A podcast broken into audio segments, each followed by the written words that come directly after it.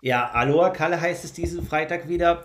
Und nachdem jetzt letzte Woche Konrad zu Gast war und über seinen Saisonabschluss äh, berichtet hat oder seine Triathlon-Saison dieses Jahr beendet hat, äh, äh, begrüßen wir heute einen ambitionierten Athleten, der viele Insights hat im Triathlon, im Schuhbusiness, der lange dabei ist. Herzlich willkommen, Erik. Ja, hi, freut mich da zu sein und ja, danke für die Einladung. Okay, um die Hörer vielleicht abzuholen, äh, sag uns mal ganz kurz. Also, du bist Erik Quellweiz, wohnst jetzt in Leipzig, wie alt du bist und äh, seit wie vielen Jahren du eigentlich im Triathlon oder Ausdauersport verwurzelt bist. Ja, also alterstechnisch gehöre ich schon zum, zum Mittelmaß mit 35. Ähm, genau, und bin jetzt äh, ja, seit knapp 17 Jahren im Triathlon dabei und seit ja, roundabout 19 Jahren mache ich Ausdauersport mit Radsport und Laufen vorher. Also schon ein gutes Stück. Okay, also du kennst den Sport in- und auswendig, Ausdauersport hin und her. Ähm, ja, dieses Jahr hat man gesehen, äh, quasi bist du für den SV Halle am Start gewesen in der Liga, hast da ja doch sportliche Ambitionen, ähm, bist jetzt äh, aktuell bei Hoka berufstätig, darauf gehen wir später noch ein. Ähm, ja, allgemein, nimm uns mal mit. Ähm, kannst du doch das trainieren, was du vielleicht vor zehn Jahren trainiert hast? Hättest du gern mehr Zeit zum Training oder wie ist da der aktuelle sportliche Stand, wie du dein Niveau aktuell selber einschätzt? Ja, gut, ist immer klar, gerade trainingtechnisch würde man gerne mehr machen, aber im Vergleich zu früher, also wenn ich den jungen Erik sehe von vor zehn Jahren als Beispiel, ähm, trainiere ich jetzt deutlich konstanter und auch deutlich besser nach Planung ähm, und dadurch eigentlich mit weniger Zeitaufwand eigentlich einen viel höheren Ertrag daraus haben und bin muss ich schon fast sagen, für den geringen Trainingsaufwand, den ich habe, eigentlich so fit wie noch nie. Also man sieht ja, dass halt dann zweite Bundesliga mit ansteht mit dem SV Halle. Also kurz und knackig. Und dieses Jahr war es dann mehr auf der Mitteldistanz unterwegs mit dem Allgäu-Triathlon und dem Erlangen-Triathlon. Und ja, dadurch geht das ganz gut voran immer noch, muss ich sagen. Und es macht Spaß. Das ist halt auch das Wichtigste derzeit. Ja, das klingt auf alle Fälle richtig cool. Äh, du sagst jetzt aktuell, du bist auf der Mitteldistanz und auf kürzere Distanzen unterwegs. Äh, wenn ich jetzt richtig liege, ich hoffe, du kannst mich sonst berichtigen, aber 2022 hast du einen Triathlon gemacht, der vielleicht nicht ganz so bekannt ist, aber trotzdem bei vielen Athleten äh, sehr viel Emotion auslöst. Du warst beim Dorseman, Sebastian Kiele hat sich diesen, dieses Jahr auch verschrieben, war dort am Start. Ja, nimm uns mal mit. Wie kam es zu dieser Entscheidung, dieses extreme Rennen zu machen? Und äh, ja, wie war das Rennen für dich?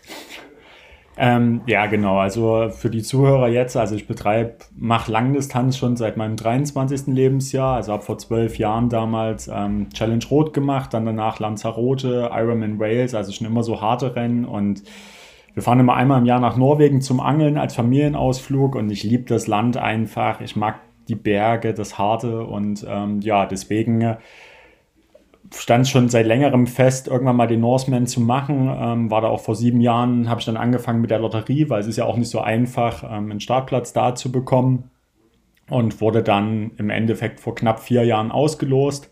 Also hatte da das, die Losfee, ähm, hatte da meinen Namen gezogen, hatte dadurch Glück und ja, dann war es halt so weit aufgrund von Corona, die Verschiebungen, dass ich halt letztes Jahr 2022 da an den Start gehen durfte und hatte da für mich eins der prägendsten und schönsten Langdistanzrennen meines Lebens.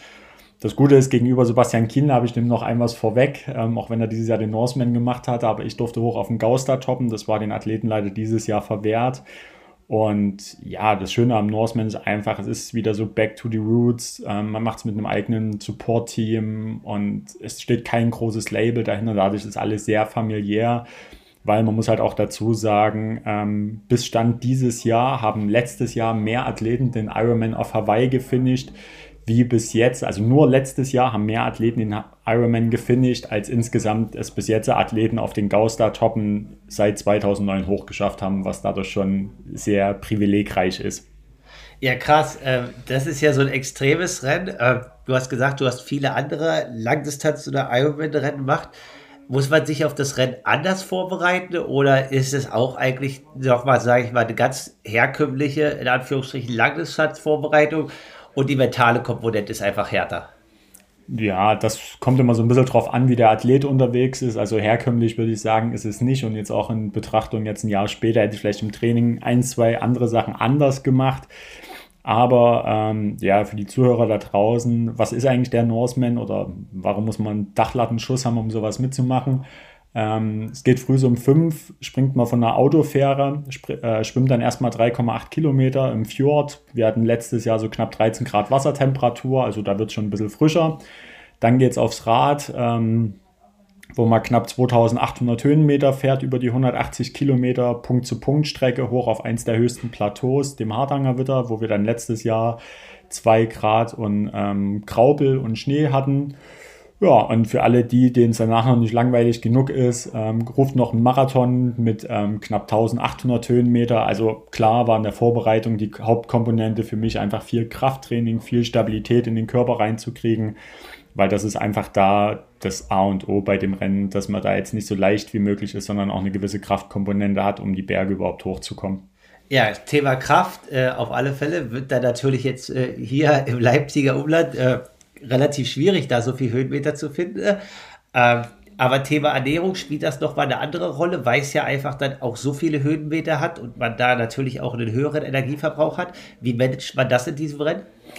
Mm, ja, also ich habe letztes Jahr zum Beispiel bei mir einfach geplant mit knapp 80 Gramm Kohlenhydrate pro Stunde beim Radfahren und dann beim Laufen. Ähm, das Gute daran ist aber auch, dass dadurch, dass du dein eigenes Support-Team hast, habe ich den Trinkflaschen vorbereitet, die dann alle 30 Kilometer standen, mir eine Trinkflasche gereicht haben und selbst wenn ich zwischendrin noch mal mehr Energie gebraucht hätte, hätte ich es auch, ähm, hätte ich es ihnen anzeigen können, dann wären die rausgefahren, hätten sich an die Straßenseite gestellt und hätten mir noch eine neue Flasche oder einen Riegel gegeben. Und dadurch ist man da ein bisschen autark, weil ich jetzt nicht auf, wie bei einem klassischen Rennen auf eine Verpflegungsstation angewiesen bin, sondern mein eigenes Support-Team dabei habe, die mich da einfach unterstützen. Und äh, ja, Support-Team, du sprichst es an, die dürfen dich unterstützen und erleben natürlich dann das Rennen auch viel näher als es jetzt bei einem Ironman möglich ist, weil dort sind ja gesperrte Strecken, äh, äh, vom Veranstalter. Äh, wie empfinden die Supporter oder deine Crew beziehungsweise deine Angehörigen, die dich quasi bei dem Rennen unterstützen? Wie war für die der Vergleich? Also was war deren, deren Empfindung zu einem äh, Ironman oder herkömmlichen Triathlon im Vergleich zum Norseman?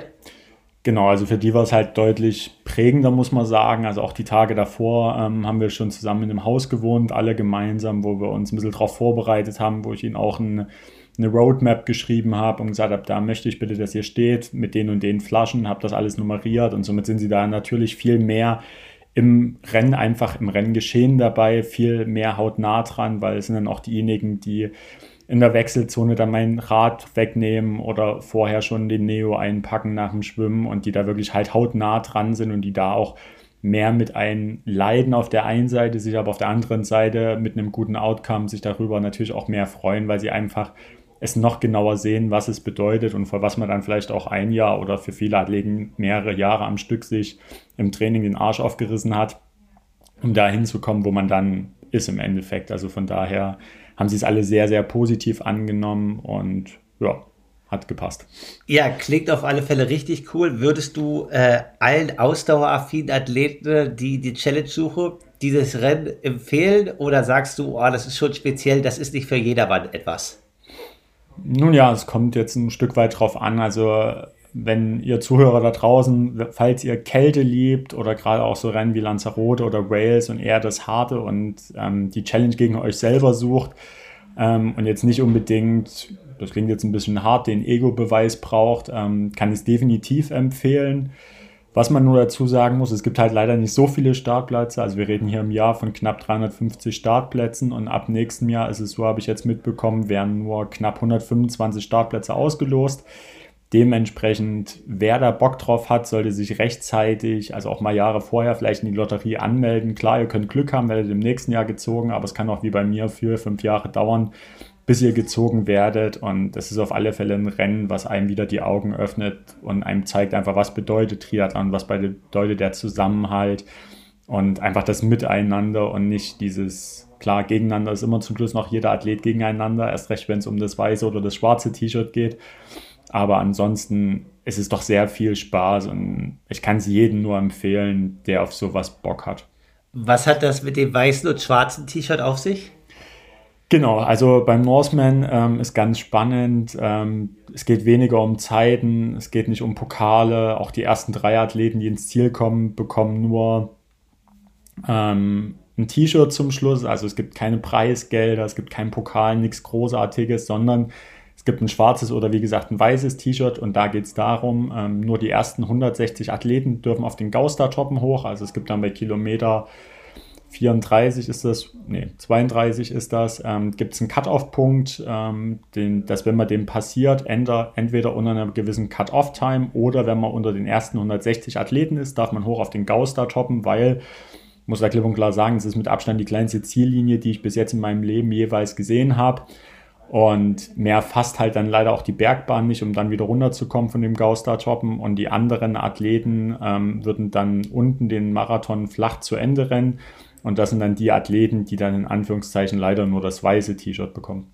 Ah, okay, also das schwarze T-Shirt ist mehr wert. Klingt auf alle Fälle nach einem spannenden Rennen, äh, einem spannenden Erlebnis und einer coolen Challenge. Nichtsdestotrotz äh, hast du dich ja dann dieses Jahr wieder entschieden, auf den kürzeren Distanzen unterwegs zu sein, da mehr Gas zu geben. Wie kam das, also dieser Switch, jetzt doch wieder mehr am Speed zu arbeiten und dieses Race-Feeling zu haben?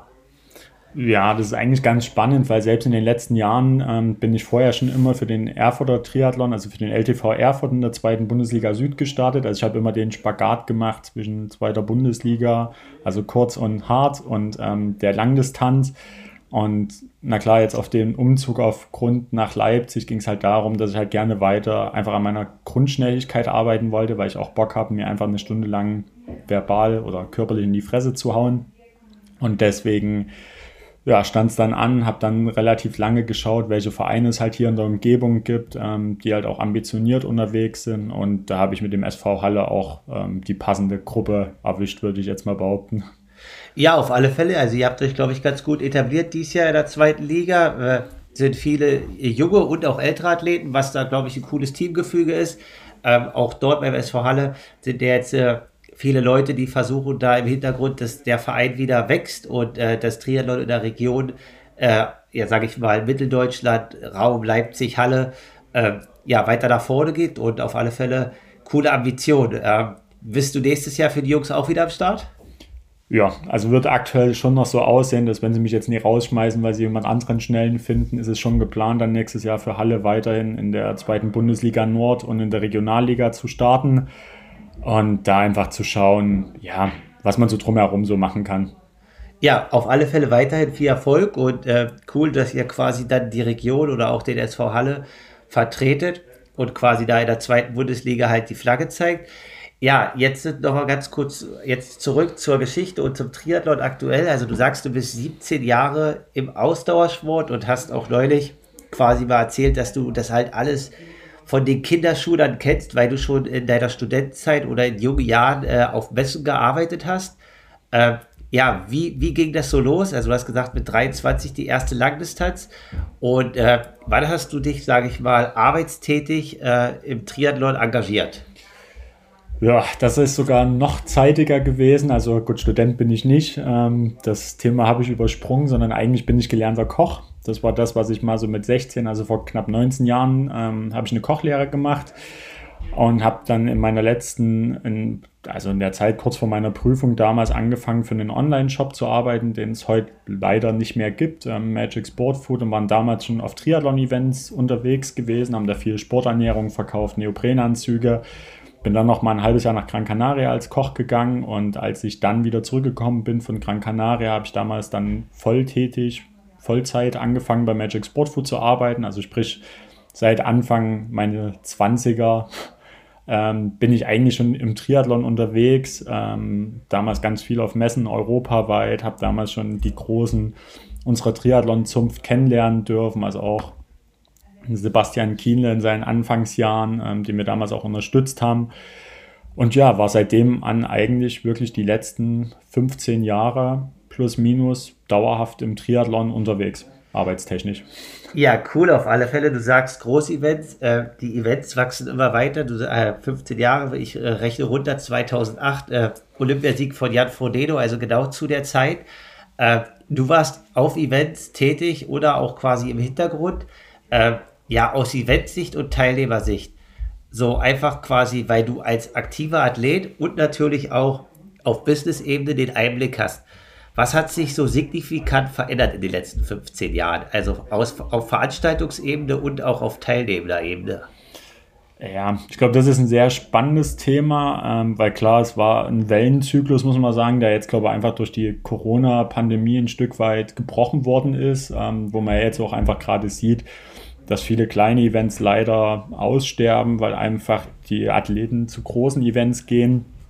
Und dementsprechend ist es da gerade spannend zu sehen, wo sich hin entwickelt, wobei ich hoffe, hier auch der Appell an alle Zuhörer und Zuhörerinnen, ähm, geht auch zu den kleinen Events, ähm, die familiär geführt sind, sind immer geil, macht auch verdammt viel Spaß und nicht immer nur zu den großen.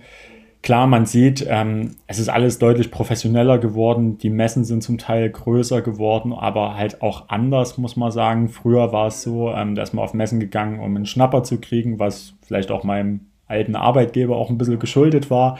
Heute ist es eher so, dass man auf Messen geht, um entweder Neuheiten zu sehen oder halt auch einfach, um die Produkte mal hautnah in der Hand zu halten, weil halt es auch einfach doch so international geworden ist. Also gerade auf den Messen finde ich, ähm, dass es auch spannend ist zu sehen, was machen andere Marken, was kommen für Marken aus dem Ausland, um ja dadurch einfach zu sehen, wo es hingeht. Und äh, du sagst, die Messen haben sich verändert. Sind die Athleten, die dann heute die Messen besuchen, auch andere? Oder ist der Athletentypus Triathlet immer noch der gleiche? Oder hat sich auch quasi in der Zielgruppe äh, der Menschen bzw. der Athleten da was geändert? Na, also ich würde fast sagen, dass der Typus immer noch derselbe ist. Ähm, also für mich ist es selber so, dass ich doch sehr oft ähm, viele bekannte Gesichter auf den Messen sehe, was mir natürlich extrem viel Spaß macht, weil klar, jetzt über 15 Jahre sich da auch doch Freundschaften aufgebaut hat und man merkt halt trotzdem, dass selbst die Athleten, die dazukommen, alle trotzdem in diesen selben Typus reinfallen, also die halt einfach den Lifestyle Triathlon mögen, ähm, auch so ein bisschen Show and Shine, was auch dazugehört, weil es auch einfach eine Einzel- Personensportart ist und kein Mannschaft oder kein klassischer Mannschaftssportart, außer man geht jetzt in die Bundesligen, ähm, wo es wieder um die Mannschaften geht. Und dadurch ist es schon sehr schön, aber für mich ist es auch, also das beste Beispiel ist eine Challenge Rot. Wenn ich da auf die Messe gehe, ist es für mich eigentlich immer wie nach Hause kommen, weil ich da so oft in meinem Leben war, so viele Leute auch hinter den Kulissen kennen und dadurch auch einfach für mich sehr viel Spaß macht. Ja, klingt auf alle Fälle mega interessant. Würdest du quasi, wenn Leute sportaffin sind, äh, oder Bock haben auch auf die Eventbranche, wie du das als junger Mensch hattest, äh, Leuten da empfehlen, äh, quasi auch mal reinzustuppern und zu gucken, ob das für sie was ist? Oder ist das halt schon sehr, sehr individuell? Äh, weiß natürlich auch auf den Messen, wenn du dort Verantwortung hast, so wie du das jetzt aktuell hattest oder auch hast, äh, dann auch sehr stressig sein kann. Oder ist es auch echt eine interessante Branche, wo man den Ausdauersport aus einer anderen Perspektive mal kennenlernt?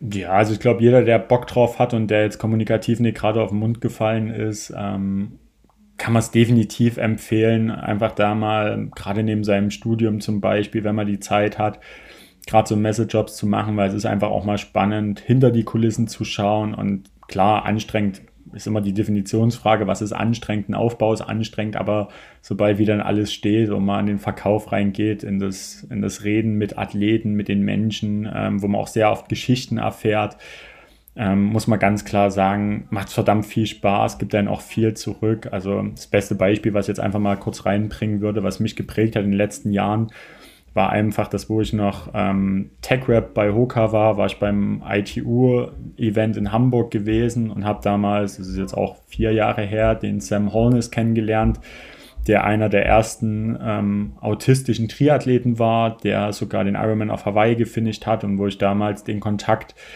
zwischen seinen Eltern ähm, und Hoka aufgebaut habe und sich seitdem da extrem viel gewandelt hat in Sams Leben, einfach indem er halt wirklich Sponsorings auch von großen Marken erhalten hat. Und das Schöne ist, dass ich jetzt immer noch ähm, mit Sam und seinen Eltern Kontakt habe und die sich halt immer noch bei mir dafür bedanken, dass ich damals einfach nur dieser Mittelsmann war, ähm, den Kontakt aufgebaut habe und das ist dadurch das Schöne, was mir da einfach extrem viel auch vielleicht in einer stressigen Phase zurückgibt, weil das dann die schönen Momente sind im Leben. Ja, richtig cool, da die Insights zu haben. Das wusste ich gar nicht. wie du sagst, äh, der Sam erscheint auch relativ oft jetzt äh, auf Hoka-Videos oder auch bei Ironman und dass auch äh, diese Menschen irgendwie die Chance haben, diesen Ausdauersport für sich zu erleben und da auch was zurückzugeben. Äh, ja, nimm uns vielleicht ein bisschen ganz kurz mit. Also du hast gesagt, du hast bei Magic Sports Foods gearbeitet. Äh, dann TechRap. Äh, warst du da gleich bei Hoka oder hast du doch eine Zwischenstation erstmal erlebt? Nee, nee, also mein Leben ist, ähm, so wie der Anfang war, immer ein bisschen mit Zickzack verbaut. Ähm, also nach meiner Kochlehre dann Koch, dann kam dreieinhalb Jahre Magic Sport Food. Danach gab es einen Wandel in meinem Leben, weswegen ich damals dann ähm, noch ein Privatstudium zum Heilpraktiker zwei Jahre gemacht habe, habe währenddessen ähm, immer noch auf Messen gearbeitet, also bin jetzt Gesundheitsberater, weil ich leider die Heilpraktikerprüfung nicht geschafft habe, aber gut, da gibt es auch Schlimmeres im Leben und habe danach erstmal bei Perfects angefangen. Das war damals die Distributionsmarken, also die haben in der Distribution Kompresssport gehabt zum Beispiel, was man auch aus dem Kompressionssockenbereich kennt und im Nachgang noch Plus 70 und Newton. War dort dann anderthalb Jahre im Sales zuständig, also für den Vertrieb gegenüber den Händlern und bin dann vor knapp, ja jetzt heute sechseinhalb Jahren, habe ich mich damals bei Hoka beworben als Tech Rep für den Norden und Osten, weil damals das Team einfach fast verdoppelt worden ist und hatte da auch das Glück gehabt, dass ich einer der ersten Tech-Raps bei uns im Team war und habe mich dann vor sechseinhalb Jahren so peu à peu hochgearbeitet, ähm, Stück für Stück vom Tech-Rap zum Sales Executive und bin jetzt äh, Sales Manager für den Osten, also sprich für alle, die in Mittel- und Ostdeutschland wohnen und Händler haben, die Hoka führen, da bin ich dann, schätze ich mal, zu 95 Prozent dran schuld, dass der Händler Hoka führt. Okay, dran schuld oder auch äh, glücklich, dass der, Hoka, dass der Händler Hoka führen kann. Äh, du hast jetzt die ganzen Fachbegriffe reingeworfen, also klar sind alle Triathlon-affin, aber was ist zum Beispiel eine Aufgabe eines Tech-Webs quasi, wo das Ganze anfängt? Genau, also so ein bisschen Job Description oder was macht ein Tech-Web? Also ein Tech-Web sage ich immer ganz gerne, ist dafür zuständig, ähm, dem Händler beim Rausverkauf zu helfen. Also sprich, ich habe damals Test-Events gemacht, also wo Athleten, Läufer hinkommen konnten, konnten Hoka-Schuhe testen. Ich habe Verkaufsunterstützungen auf der Fläche gemacht, also habe damals auch einfach geholfen. Sag mal, wenn jeder, der sich zurückerinnert, vor sechs Jahren sah Hoka nicht so aus wie heute und war auch einfach nicht so etabliert wie heute. Habe dadurch halt damals mit viel Grassroots-Arbeiten gemacht, also vielen erklärt, was ist Hoka, wo kommen wir her, was bedeutet die Marke, was macht uns anders also so der ganze Bereich. Also ich habe dann immer liebevoll gesagt, ähm, der Sales ist immer dafür zuständig, die Ware beim Händler rein zu verkaufen und der Tech Rep ist immer eher dann dafür zuständig, ähm, den Händler zu helfen, die Ware mit also raus zu verkaufen, Produktschulungen und der ganze Bereich. Okay, auf alle Fälle interessant. Und äh, da du jetzt sagst, äh, diese sechs Jahre, wir haben jetzt 2023, 2017, da ging das so richtig los. Der Schuh sah aber doch definitiv anders aus, so wie du sagst. Hast du doch äh, eine Clifton 1 oder Clifton 2 zu Hause? Ja, also ich habe damals selber als Athlet mit Clifton 2 angefangen. Ähm, war damals so der erste Hoka-Schuh, den ich in der Hand hatte, bevor ich überhaupt bei Hoka angefangen habe. Ähm, bin dann damals über den Tracer gegangen. Das war so der erste Wettkampfschuh vor fünf Jahren oder auch vor sechs Jahren, muss man sagen. Und ja, ich habe so alte Schuhe noch zu Hause, was immer mal ganz spannend ist, auch den Händlern zu zeigen, wo kommt die Marke her, wie haben wir uns entwickelt, auch einfach in Sachen Optik. Und dadurch ist das schon sehr spannend. Ähm, du kommst lange, also lange Geschichte, lange Wege im Triathlon, äh, hast auch aber auch alle Entwicklungen gesehen. Jetzt sehen wir aktuell bei Hoka, wo du jetzt quasi sagst, du bist im Zähls für Ostdeutschland und Norddeutschland tätig ähm, wir haben Seveletlo oder Hoka hat quasi Seveletlo unter Vertrag, hat Jan Frodeno äh, und noch viele weitere internationale Athleten. Äh, ich habe auch das Glück, dass Hoka mich unterstützt. Ähm, was ich dich fragen wollte ist, hast du quasi vor sechs Jahren, also ist da wahrscheinlich nicht, aber hast du diese Entwicklung so gesehen, dass es so nach vorne gehen kann? Und äh, warst du dann überrascht, wie schnell es halt doch ging, weil du ja auch andere Marken kanntest aus dem Neo-Bereich und so weiter, die wahrscheinlich die gleichen Ambitionen oder gleichen Ziele hatten, aber denen es halt leider nicht gelungen ist. Ja, also ich glaube, ich werde jetzt nicht sagen, dass ich die Entwicklung damals habe so kommen sehen, sondern es war halt peu à peu in Aufbau. Also für mich halt gerade einfach ähm, in meinem Gebiet, ähm, was ich auch jetzt immer noch so als mein Baby betrachte im Sales-Bereich, wo klar vor sechs Jahren, wo ich damals angefangen habe, oder sechseinhalb Jahren, muss man jetzt schon sagen, ähm, hätte ich vielleicht nicht gedacht, dass wir oder dass Hoka so groß ist, wie sie jetzt heute im Jahr 2023 ist und dass wir auch, hätte damals niemals gedacht, dass wir mal einen Jan Frodeno als Athleten kriegen, der uns da definitiv auch geholfen hat. Aber auch einfach mit unseren ganzen deutschen Athleten, wo du ja auch ein Teil davon bist, Markus, ähm, wo es halt einfach mega schön ist zu sehen, ähm, wo sie es hinentwickelt hat, wo die Reise hingeht. Und ähm, das Schöne ist, es ist halt eine Reise, die halt immer weitergeht. Und es ist dadurch sehr spannend zu sehen, was kommt, weil klar, Produktentwicklungsbereich hat sich extrem viel gewandelt in den letzten Jahren, wenn man sieht, ähm, das ganze Carbonplattenzeitalter, muss man schon ein Stück weit sagen, im Laufschuhbereich, Peber als Schaumstoff. Das ist schon alles sehr spannend, was sich da so entwickelt hat in den letzten Jahren. Und ich glaube, da geht es auch noch ganz gut voran um da einfach zu sehen, was so in Zukunft kommt. Und dadurch macht es mega viel Spaß. Und ich muss klipp und klar sagen, ich bin damals als Athlet zu der Marke gekommen, also für mich war immer das Produkt der erste Part, der wichtig ist ähm, und danach kommt der Rest und es ist halt auch immer noch so, dass ich jede Saison, wenn ich da stehe, ich mindestens ein, zwei Produkte sehe, wo ich aus Athletensicht schon mit den Hufen schare, um da endlich meine Füße mal reinzupacken, weil einfach die Entwicklung so weitergeht und es dadurch extrem viel Spaß macht. Ja, also ich weiß das noch letztes Jahr beim Frankfurt-Marathon, als äh, quasi Hooker das Event unterstützt hat und einige der Topläufer quasi schon den neuen jetzt für jeden erhältlichen Carbon X2 haben und wir dort zusammen hingefahren sind, dass du dort den auch gern gelaufen hättest, weil du natürlich selber leistungssportliche Ambitionen hast in jedem Rennen. Äh, so wollte jeder den Schuh damals schon haben und auf alle Fälle ist er jetzt auch schnell. Das haben wir jetzt auch wieder in Nizza gesehen. Kann ich auch nur bestätigen, kannst du wahrscheinlich auch bestätigen. Ähm, ja, nimm uns aber doch mal mit, weil du sagst, du kommst aus den Anfangsjahren und bist ja auch jetzt quasi mit den Händlern direkt in Kontakt. Ist es so, dass vor, also Clifton 1, Clifton 2, äh, ich weiß auch noch, wie er aussieht, dass es damals schon von den Händlern so war, oh, was wollen wir diese Marke überhaupt im Geschäft haben? Brauchen wir diese Marke? Wir haben ja schon noch Adidas, wir haben Essex, Saucony, Reebok äh, und wen es nicht noch alles gibt. Und mittlerweile ist es ja wahrscheinlich so, dass viele Händler äh, Hoka gerne im Laden haben wollen, aber quasi ihr das gar nicht leisten könnt. Hat sich da was geändert oder war es quasi auch relativ einfach, Hoka damals schon in die Geschäfte zu bringen? Ja, also kurz nochmal aufs Modell einzugehen. Es war kein Carbon X2 letztes Jahr in Frankfurt, es war ein Rocket X2. Oh, Entschuldigung. Ähm, aber ja. alles entspannt.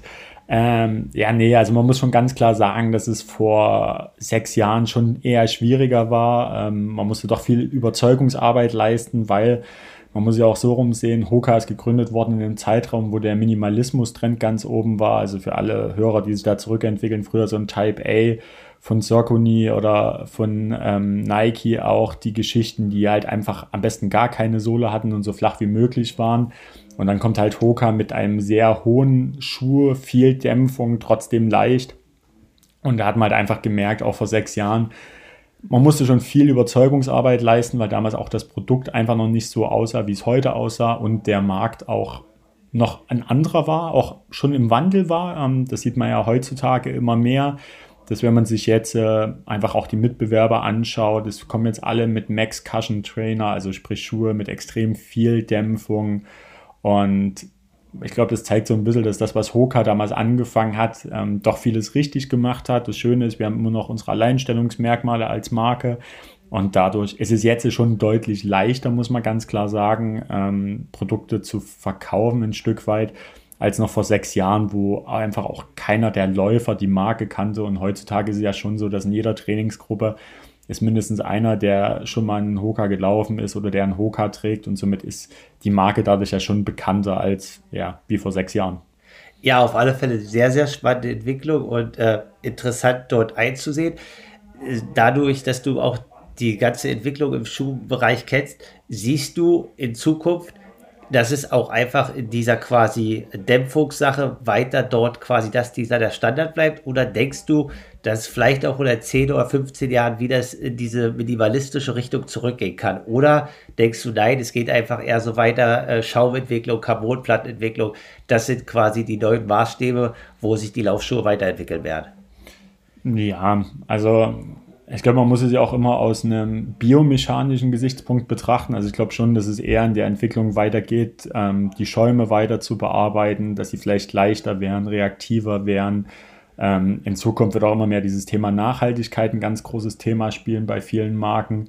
Und deswegen glaube ich, dass so dieser Part-Minimalismus-Trend, ja, es gibt immer noch Marken, die flach sind, ähm, die auch in dem Aufbau unterwegs sind, aber ich glaube, dadurch, dass sich ja, der Mensch weiterentwickelt, ähm, vielleicht jetzt weniger im Positiven, muss man sagen, weil wir doch alle mehr zu Schreibtischattentäter mutieren, viele halt doch sitzen, wir Verkürzungen einfach haben und da macht halt einfach ein Schuh mit mehr Dämpfung schon einfach Sinn, was einfach für den Körperapparat einfach besser ist im ersten Step, weil wir einfach auch nicht mehr so viel auf den Füßen unterwegs sind wie vielleicht unsere Urvorfahren, aber unser Körper eigentlich vom Mindsetting her in der Evolution noch nicht so exzentrisch weiter ist als damals und deswegen gehe ich schon davon aus, dass es, wenn dann in Zukunft weitergeht mit Schäumen, klar Carbonplatten eher an den Wettkampfbereichen.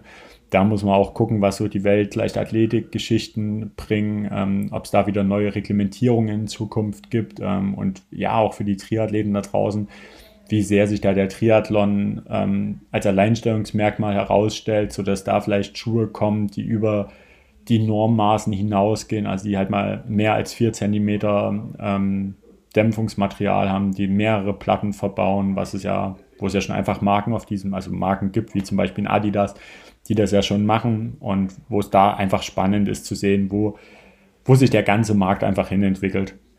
Ja, definitiv. Und äh, sage ich mal, du sagst es, im Triathlon ist Hoka schon relativ etabliert, auch im Laufsport äh, kommt es immer mehr.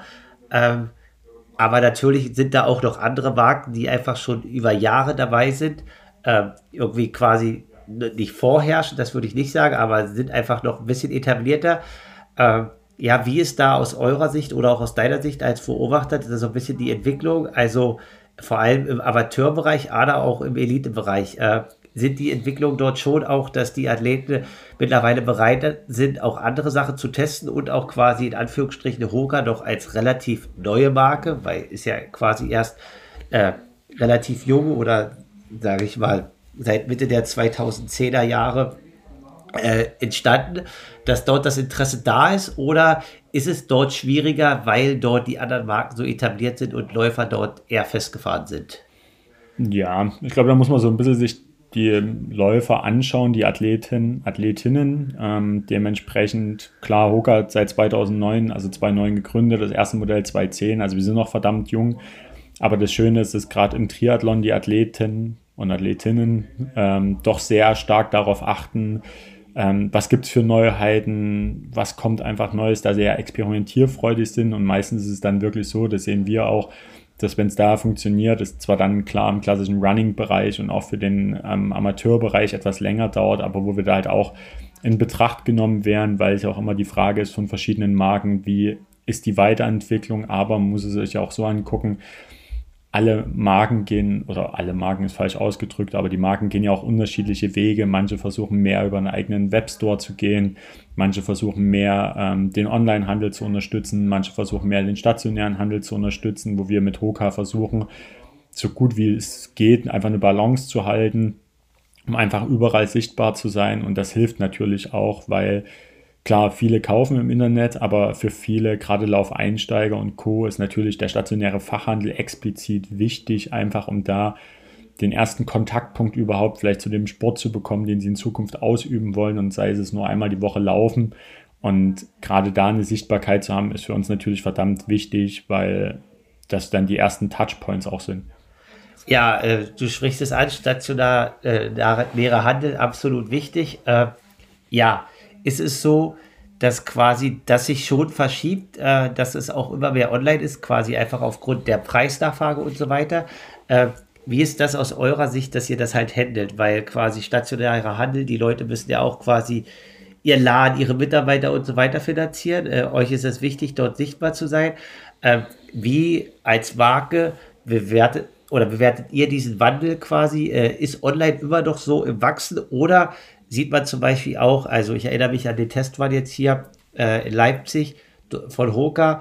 Ähm, dort waren, glaube ich, 100, 120 Teilnehmer mit dem Leipziger Laufladen. Also man sieht, dass der Jörg Matte dort äh, eine relativ starke Community hat im Hintergrund, die auch Interesse haben und das halt bestätigen, was du sagst. Es ist auch wichtig, stationären Handel zu machen und, und nicht nur online. Äh, merkt man das auch jetzt quasi wieder vermehrt, dass es wichtig ist, auch quasi sichtbar zu sein und nicht nur im Onlinehandel zu agieren? Ja, also ich glaube, die Meinung, die ich jetzt bringe, ist meine persönliche Meinung, das vorab. Ähm, natürlich bin ich für Hoka mit zuständig, aber kann jetzt nicht für das Unternehmen zum Beispiel reden oder sonst irgendwas, sondern jetzt kommt einfach so aus meiner Athleten- und Mitarbeitersicht so der Punkt. Und natürlich ist es wichtig. Ähm, klar, wir leben im 21. Jahrhundert, Social Media wird immer stärker, ähm, dementsprechend natürlich auch Online-Zugriffe.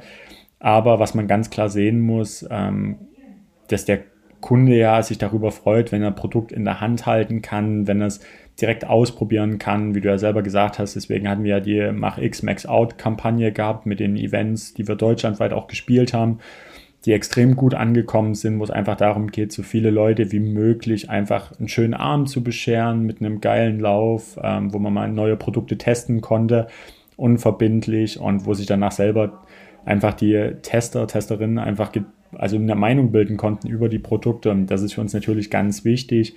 Für mich natürlich ist, ähm, ist es immer der Spagat. Ähm, man muss online abgebildet sein, auch für eine Sichtbarkeit. Erst recht da heutzutage auch relativ viele, auch gerade jüngere Leute, auch übers Handy viele Sachen bestellen. Aber es ist für mich auch ganz wichtig, einfach gerade bei meinen Händlern oder bei unseren Händlern eine gute Sichtbarkeit zu haben, gut zusammenzuarbeiten. Also ich möchte auch immer, ich sage mal ganz gerne, es muss allen Seiten Spaß machen, weil dann geht auch was voran. Und das ist dadurch das Schöne daran, dass wir da, glaube als Team sehr, sehr gut arbeiten, um da die beste Balance einfach hinzubekommen zwischen stationären Handel und dem Online-Bereich, um da ja einfach allen gerecht zu werden. Ja, auf alle Fälle mega interessantes Thema. Du sagst Team äh, und TechWeb und so weiter. Und ich hoffe, du, ich frage dich zu viele Insights. Äh, wenn du jetzt quasi so im, im Sales für Norddeutschland, Ostdeutschland äh, tätig bist, welchen Bereich, äh, für welchen Bereich bist du da tätig? Also genau, also ich bin ja nicht Nordost, sondern ich war früher Nordost als TechRap. Ah, okay. Also vor bis vor vier Jahren. Ähm, das hat sich ja jetzt ein bisschen gewandelt. Bin ja jetzt im Sales komplett für Ost- und Mitteldeutschland, also sagen wir ganz gerne Mitteldeutschland zuständig, weil mein Gebiet wohne jetzt in Leipzig, geht bis Nürnberg, Dingelsbühl mache dann halt so die ganze Ecke Fulda bis Kassel hoch, Göttingen, den Nordharz und gehe dann wieder nach Berlin und habe jetzt meinen nördlichsten Händler in Waren an der Müritz. Also da ist ein recht großes Gebiet und bin da halt wirklich dafür zuständig, die Ware bei den Händlern vorzustellen, also rein zu verkaufen. Ähm, ich bin aber auch bei uns im deutschen Team oder im deutschsprachigen Team auch so ein bisschen der Produktnerd. Also ich laufe nicht nur Hoka im Training, sondern auch die Mitbewerber mache da dann auch die Produktschulung bei uns innerhalb vom Team, wenn Neuheiten rauskommen, ähm, versuche neue Produkte auch ein bisschen zu kategorisieren, um zu helfen im reinen Verkauf und bin dafür halt da bei uns intern so ein bisschen das, der Ansprechpartner und ja, habe dadurch relativ viel zu tun, aber macht dadurch auch verdammt viel Spaß. Ja, klingt interessant. Wie viele Kilometer musst du denn in der Woche oder nicht musst, du läufst ja gerne, musst du machen, um, äh, oder quasi, was ist so ein bisschen dein Trainingsjahreswochenschnitt im Laufe? Weil du sagst, du willst die Produkte testen, du musst die Insights weitergeben und da soll das ja auch quasi alles auf Herz und Nieren überprüft sein. Genau, also aus Athletensicht bin ich im Schnitt so, es ist jetzt aber schon die letzten drei, vier Jahre so, dass ich so zwischen 60 und 70 Wochenkilometer renne. Ähm, das langt mir auch, muss ich ganz klar sagen. Klar, ich habe bis jetzt zweimal in meinem Leben eine 100 Kilometer Woche gehabt, aber mit knapp über 80 Kilo bin ich jetzt auch nicht der leichteste Athlet, wo ich dann doch auf meine Knochen auch aufpassen muss. Und das Schöne ist ja, klar, ich teste auch Mitbewerber, ähm, also egal, ob es im Carbon-Schuhbereich ist oder im Trainingsbereich, aber meistens langen mir da zum Beispiel auch zwei, drei Läufe, um schon mal grob zu wissen, okay, wie unterscheidet sich das? Ähm, ich bin da auch echt ein Nerd. Also ich wiege auch meine Schuhe. Also ich habe da eine recht große Excel-Tabelle, wo ich alle Schuhe, die ich in den letzten fünf Jahren gerannt bin, in meiner Schuhgröße auch gewogen habe, weil mich da das Gewicht auch interessiert, weil man daraus natürlich auch Rückschlüsse bringen kann. Und ja, so wächst meine Datenbank und ja, ich habe da auch einfach mega viel Bock drauf, ähm, gerade so Nerd Talk, sich mit Designern zu unterhalten, warum manche Sachen gemacht werden, warum manche Schäume verwendet werden. Also ja, da gehe ich schon ein bisschen drin auf in den Themen. Okay, also Entwicklung, Design, einmal natürlich die, die Live-Test-Version. Äh, sitzt das noch in äh, Frankreich für Hoka? Ja und nein, muss man ganz klar sagen, ähm, weil Hoka ist ja offiziell aufgekauft worden 2013 von Deckers Brands und bei uns ist es so, wir haben noch ähm, zwei Leute in Frankreich sitzen, in Annecy, wo damals die Firma gegründet war, mit dem Christoph Oberny auch, der so einer der drei Köpfe hinter der Marke waren. Der sitzt noch in Frankreich, ähm, sagen wir ganz gerne, der ist so ein bisschen, kann man sich vorstellen, wie Daniel Düsentrieb, sitzt ja in seinem kleinen Raum da in Ansi und werkelt an neuen Prototypen oder macht dann auch Custom-Made-Varianten ähm, für unsere Profi-Athleten, die dann eventuell ein, zwei Jahre später auch auf den freien Markt kommen, ein bisschen abgewandelt für die breite Masse. Und dann ist es halt so, dass wir auch in Amerika haben wir auch noch Entwickler sitzen und ähm, was in Amerika halt mehr sitzt, ist der gesamte Designbereich, weil die da einfach ein sehr gutes Händchen dafür haben, was sind ästhetische Formen, ästhetische Farben, was sind die Trends in den kommenden Jahren. Und dadurch ist es schon sehr spannend, auch so eine Produktentwicklung aus mehreren Gesichtspunkten mitzuerleben. Ja, krass, dass du da auch so selbst involviert bist, quasi erzählt und äh, auch daran so teilhast, definitiv halt weitreichendes Aufgabenfeld und mega spannend, äh, die Entwicklung zu sehen. Kannst du uns vielleicht so ein bisschen äh, in Richtung 2024 mitnehmen? Also jetzt nicht im Detail, weil das natürlich auch ein bisschen Markengeheimnis, aber was können wir vielleicht erwarten oder äh, ja, in welche Richtung geht es oder welche Neuheiten wird es vielleicht geben, was du schon verraten kannst? Ja, also 2024 wird ein spannendes Jahr, weil wie wir alle wissen, ähm, haben wir nächstes Jahr Olympia mit dastehen im Sommer, ähm, wo natürlich alle großen Marken sich darauf ein bisschen stürzen werden und wir wohl davon ausgehen können, ähm, dass wohl die meisten Marken auch einen neuen Wettkampfschuh herausbringen werden in Hinblick auf Olympia. Ähm, klar, für alle, die gerne auf der Bahn rennen, wird es auch neue Spikes geben, weil gerade nach Olympia, das weiß man schon, ähm, auch für die Spikes es wieder neue Updates geben wird, weil da die Bauhöhe wieder limitiert wird. Aber ich glaube, wenn ich jetzt so auf unser Line-Up schaue für das gesamte nächste Jahr, also einfach so für die Zuhörer, wir haben jetzt äh, gerade August, ach nee, September, ja, ja, wie die Zeit vergeht. Ähm, und da ist es zum Beispiel schon so, äh, dass ich jetzt schon wieder in Herbst, Winter 2024 drin bin. Also ich mich da schon wieder um die Produkte kümmere, was kommt da Neues raus, die Vorbereitungen mache für die Verkaufsgespräche, die dann im November und Dezember losgehen. Und ich kann so viel verraten. Nächstes Jahr kommen viel, also kommen ein paar Neuheiten, die sehr spannend sind, auch für mich als Athlet, ähm, wo definitiv Schuhe kommen auch in allen Bereichen, egal ob Straße oder auch ähm, für die Zuhörer, Zuhörerinnen, die ein bisschen mehr im Trail unterwegs sind, kommen auch sehr spannende Updates raus. Also es wird kein langweiliges Jahr 2024 aus Seiten von Hoka, kann ich jetzt schon mal so sagen. Ja, es klingt auf alle Fälle richtig cool. Äh, und auch die Hörer, natürlich sportlich und auch im technischen Bereich geht es immer weiter. Äh, ja, spannend, was da kommen wird. Und äh, wenn jetzt quasi so, du bist ja, hast jetzt quasi letzten 20 Minuten hier im Podcast so ein bisschen, was kommt, die Geschichte, wie es weiterentwickelt wird und so weiter. Ist es so, wenn du jetzt zum Händler gehst, ähm, jetzt mittlerweile ist Hoka also relativ known, also ist bekannt und die Händler wissen, was dort kommt, aber dass du dann schon manchmal auch diese Geschichte so im Detail wiedergeben musst oder ist es eigentlich relativ klar oder gibt es auch Kunden, wenn du mal wirklich im direkten Kundenkontakt bist, die dich dann immer noch mal fragen, ja, woher kommt ihr einfach, was macht ihr und so weiter. Also gibt es das noch häufig oder ist das jetzt relativ bekannt im Allgemeinen? Hm, naja, also es ist bekannt vielleicht zum Teil, aber so gerade, also wenn ich jetzt, beste Beispiel, einfach zu Neukunden gehe, ist das für mich trotzdem erstmal Standard, so ein bisschen zu erklären, wo kommen wir her, weil gerade mit unserer Geschichte von Hoka man auch einfach viel leichter erklären kann, warum unsere Produkte so aussehen, wie sie aussehen und das ist ja heutzutage auch einfach das Schöne, dass man eine Geschichte erzählen kann, also eine wahre Geschichte, ist jetzt keine, kein Märchen oder Saga, ähm, die halt stimmt. Und was dadurch halt schon Spaß macht und was ich halt auch finde, was einfach extrem wichtig ist für eine, für eine Marke als Brand DNA, um einfach zu zeigen, wo kommen wir her, ähm, wo möchten wir uns hin entwickeln. Und dadurch macht es mir auch verdammt viel Spaß, da einfach mal 15 Minuten einfach darüber zu reden, um einfach die Person, die mir gegenübersteht, abzuholen, um danach auf die Produkte zu gehen, weil gerade ein Neukunde oder ein Händler wenn der unsere Produktauswahl sieht, ist er auch im ersten Moment erstmal erschlagen und dadurch ist es erstmal ganz gut, ihm erstmal mit einer Geschichte abzuholen, bevor man halt dann über die Produkte redet, die verschiedenen Kategorien und Einsatzzwecke.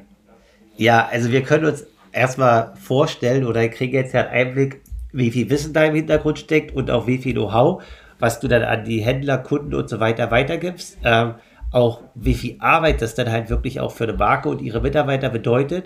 Äh, ihr bist jetzt heute Leipzig glücklicherweise, aber einfach mal roundabout äh, im Jahr, wie viele Tage bist du on the road? Also äh, sowohl international, wenn es nach London geht oder äh, nach Frankreich, aber auch zu den Händlern, wenn du dann vielleicht abends auch wieder in Leipzig bist. Ja, ich glaube, das muss man im Sales, also im Verkauf immer so ein bisschen relativieren. Wir haben unsere Stresszeiten, wo wir halt wirklich vier bis zu fünf Tage in der Woche wirklich, also Montag bis Freitag oder wenn die Messen sind, auch übers Wochenende unterwegs sind.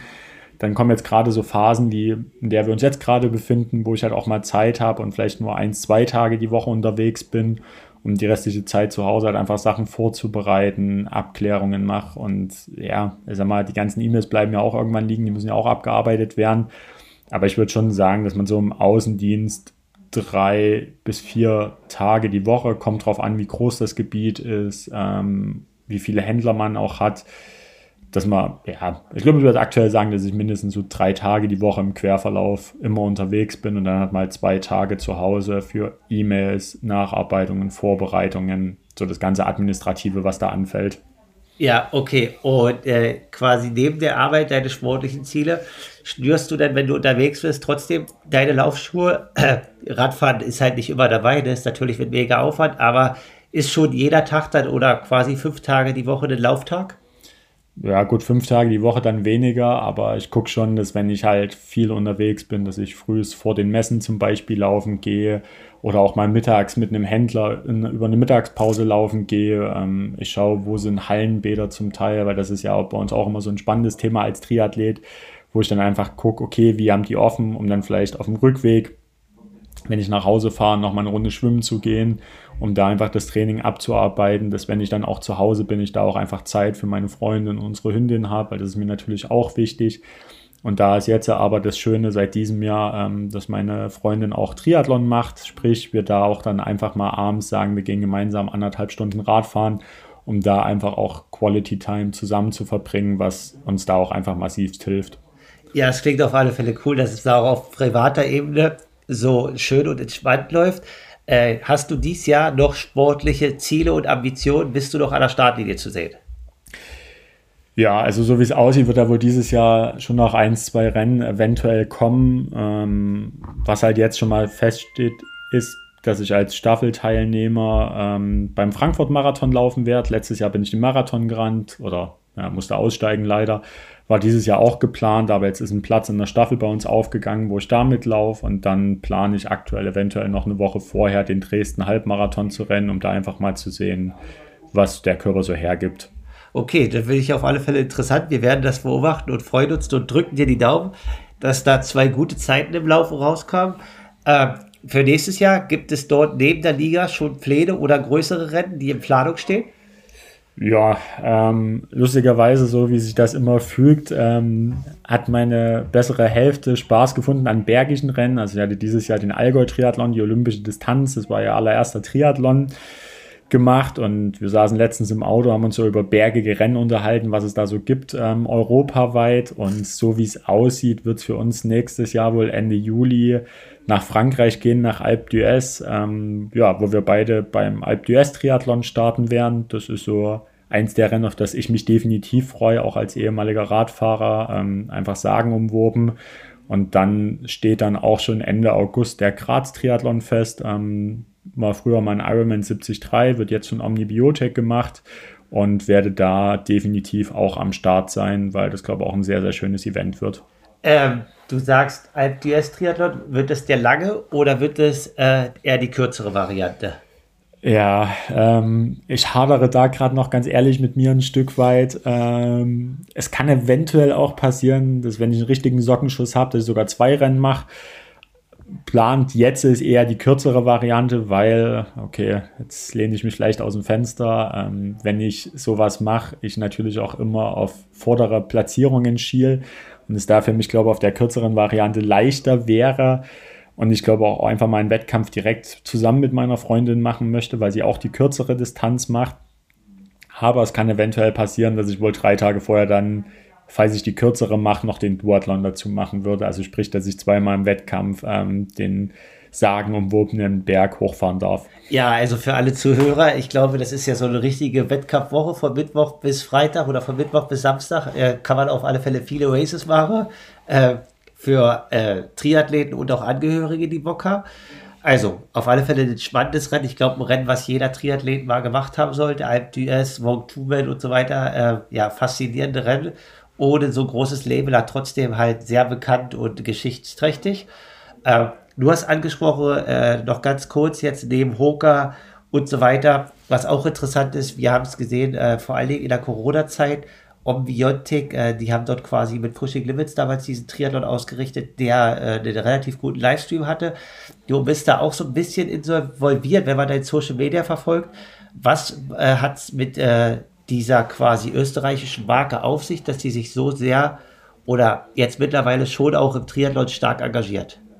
Genau, also Omnibiotech ist ähm, im Endeffekt ein Pharmakonzern, die sich ein bisschen auf Darmgesundheit verschrieben haben, also viele Darmaufbaupräparate, ähm, haben auch ein eigenes ähm, Performance-Getränk, was gerade für uns als Athleten ganz spannend ist. Und ja, wie du gesagt hast, bin ich da in Verbindung, genau, weil ich da seit diesem Jahr mit Ambassador bin. Ich habe mich da einfach beworben weil ich einfach dieses ganze Thema Darmgesundheit extrem wichtig finde, auch aus Athletensicht, weil ich sag mal, wir konsumieren so viel Zucker im Wettkampf und ernähren uns ja auch hier und da vielleicht nicht ganz so gesund als Athleten, weil wir denken, wir verbrennen viele Kalorien und da ist es für mich halt schon wichtig, dass der gesamte Körper auch gut funktioniert.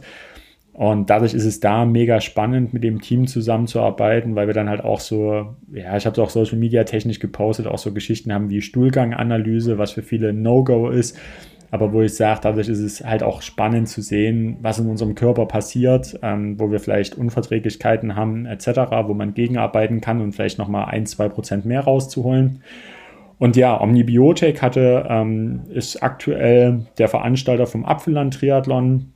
Ist in Südösterreich, wunderschöne Gegend, ähm, wo sie auch jetzt PTO Silberrennen sind. Also da versuchen die Athleten die großen Namen zu holen. Und die haben sich halt verschrieben, einfach alles für den Athleten zu machen. Also egal, ob es die Finisher-Shirts sind, ob es die Rucksäcke sind. Man merkt, da ist extrem viel Herzblut dahinter, extrem viel Liebe auch, muss man sagen, gegenüber den Athleten. Und dadurch ist dieses Event wunderschön. Jetzt kommt nächstes Jahr noch ganz neu der Graz-Triathlon dazu, wo sie dann zwei Events haben, wo sie halt auch einfach was zurückgeben. Sie unterstützen auch Profiathleten, also da auch mit jüngerer neben einem Tom Hook, der in Deutschland ansässig ist, auch Maximilian Hammer, österreichischer Profiathlet, was dadurch einfach sehr schön ist ähm, und wo sie aber auch so ein bisschen mit drauf aufmerksam machen wollen auf dieses gesamte Thema Darm, Gesundheit, ähm, also was da auch wichtig ist. Und das Schöne ist, das kann ich jetzt schon mal sagen, ähm, da kommt auch nächstes Jahr neben dem Getränk und dem Riegel wird es noch ähm, ein Eiweißgetränk geben, was ich jetzt schon mal testen durfte. Das kommt dieses Jahr noch und es wird dann nächstes Jahr auch, so wie ich die Gerüchte gehört habe, ähm, noch ein Gel geben und noch ähm, Juice, also so eine Art Sportgummibärchen, was dadurch schon sehr, sehr spannend wird, ähm, sodass dann die Marke auch ein komplettes Rundumprogramm hat und ja, mir dadurch auch einfach als Athlet für mich extrem gut funktioniert. Ja, es klingt auf alle Fälle interessant. Äh, wie du äh, ja quasi auch im Schuhsektor quasi äh, alles probierst und dort an Performance äh, arbeitest, merkt man auch quasi, dass deine Ambitionen auch äh, im Ernährungssektor und wahrscheinlich dann auch Aerodynamik und so weiter noch lange nicht ausgereizt sind und du da Bock hast, weiter zu optimieren. Ja, in dem Sinne würde ich erstmal auf alle Fälle Danke sagen für das interessante Gespräch. Wenn jemand äh, Fragen zu Hoka hat, äh, ja, kann man sich, gibt es dort irgendwie ein Online-Formular, gibt es dort äh, quasi eine Questionnaire, weil jetzt jeder hat jetzt nicht deine private Nummer, das würde auch wahrscheinlich sonst zu viel werden. Äh, gibt es da irgendwie, wo man sich dran wenden kann? Genau, also wenn ihr Fragen habt ähm, in Sachen Hoka, ähm, klar haben wir unseren D2C-Shop, ähm, worüber man Fragen stellen kann. Aber ihr könnt mir sonst auch gerne einfach über Instagram zum Beispiel einfach eine Nachricht schreiben. Ich versuche dann so schnell wie möglich darauf zu antworten, weil mir natürlich auch die Nahbarkeit extrem wichtig ist. Oder wenn ihr Fragen habt zu Omnibiotik oder einfach so auch zum Norseman, ähm, könnt ihr mir gerne schreiben über Instagram zum Beispiel. Also da ist ähm, entweder Eric Quellmalz suchen oder Caprunner. Und dann. Wo stabieren wir ganz kurz? Bei Caprunner, also damit wir jetzt einfach, wenn Leute Instagram haben, dass sie das auch wüssten. Genau, also Caprunner C-A-P-R-U-N-N-E-R. Okay, ja, also stellt eure Fragen gerne an Erik, er antwortet immer schnell, ist auf alle Fälle ein Insider im Bereich Schuhe und auch im Triathlon, wenn es um ganze Entwicklung und andere Sachen geht. Äh, ja, sonst gibt es noch was von dir ich kann nur von meiner Seite mich aus ganz recht herzlich bei dir bedanken, Markus. Ähm, hat mir mega viel Spaß gemacht und ja, ich hoffe einfach für alle Zuhörer, Zuhörerinnen da draußen, ähm, dass es euch gut geht, dass ihr viel Spaß habt am Training, ähm, genießt noch die letzten Sonnenstrahlen und ja, habt einfach Spaß bei dem Sport, den ihr ausübt und vielleicht sieht man ja den einen oder anderen nächstes Jahr an der Startlinie. Genau, also in dem Sinne danke ich dir auch für den Talk. Jeder Zuhörer, der in Dresden am Start ist oder auch bei der, äh, beim Frankfurt-Marathon bei der Staffel, äh, der dich sieht, kann ja mal ein paar Kudos rausgeben, er kann ja gucken, wie, er aus, wie du aussiehst bei äh, Instagram vorher. In dem Sinne wünsche ich dir viel Erfolg bei den noch weiteren anstehenden Rennen. Danke dir für deine Zeit. Ähm, ja, und cool, dass du uns und den Hörern mal so ein paar Insights in die Markenvielfalt gegeben hast und auch was im Schuhsektor so ansteht. Ja, ich danke dir und dann bis zum nächsten Mal vielleicht. Genau, bis dann. Ciao.